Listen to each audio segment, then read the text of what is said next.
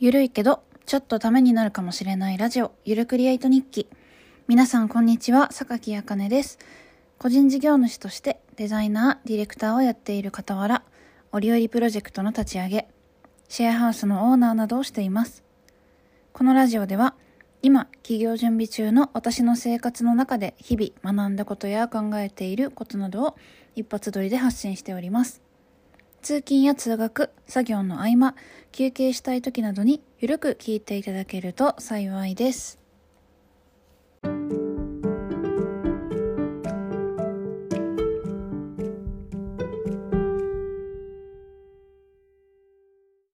はい、ということで本日28日目の日記でございます。えー今日はめちゃくちゃ暖かかったですね。うん。で今日はえっ、とポモドーロテクニックっていう時間管理法の手法があるんですけど、まあ、それを使ったポモドーロ会っていうのをこの1週間毎日やってました、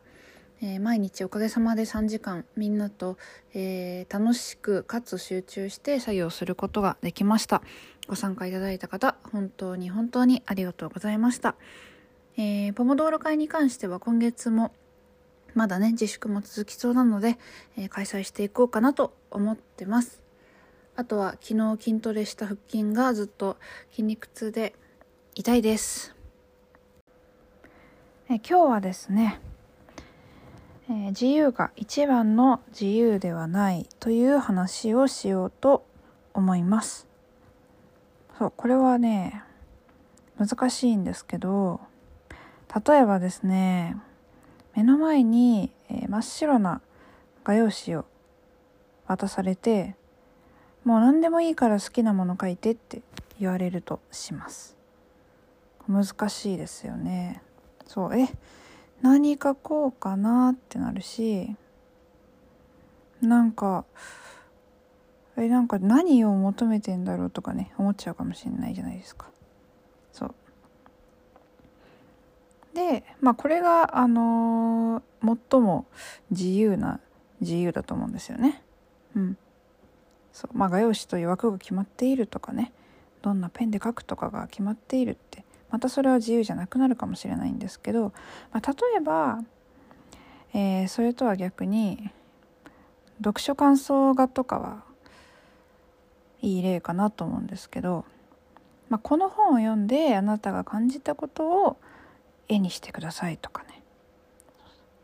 あとは、えーペン画が書いてあってそこに自由な色を塗ってくださいとか。家というテーマで、えー自由な家を描いてくださいとか。そうそう。そうなると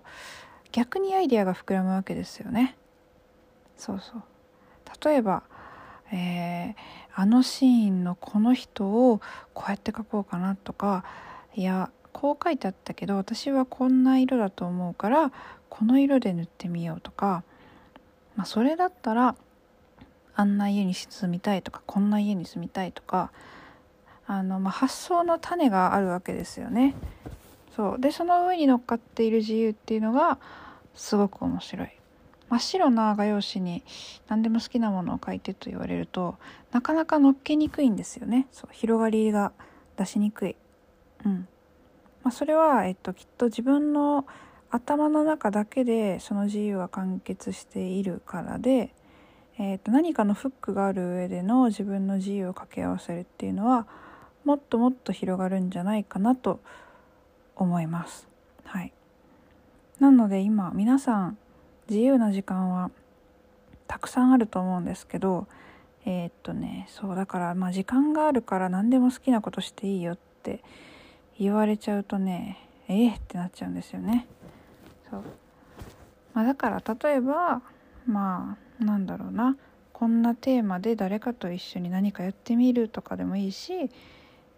なんかもうちょっと普段の話をすると会社という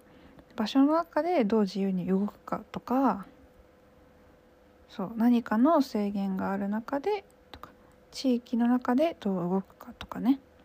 そう何かの枠があるとそこがフックになりやすいのでそう皆さんは今自由な時間をたくさん持って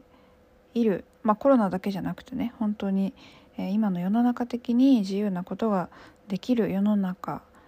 なんですけど、えー、そこにどんなフックを掛け合わせていくかっていうのは自分次第かなと思います。そう決してあの真っ白な画用紙だけを渡されているわけではないと思うので、えー、自分でねそう自由すぎる自由ではなくて、えー、ちょっと面白い自由を作っていくのがいいんじゃないかなと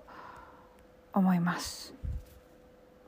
今日はこのくらいにしておきます、えー、それでは皆さん今日も一日ゆるクリエイトでいきましょう。ではでは。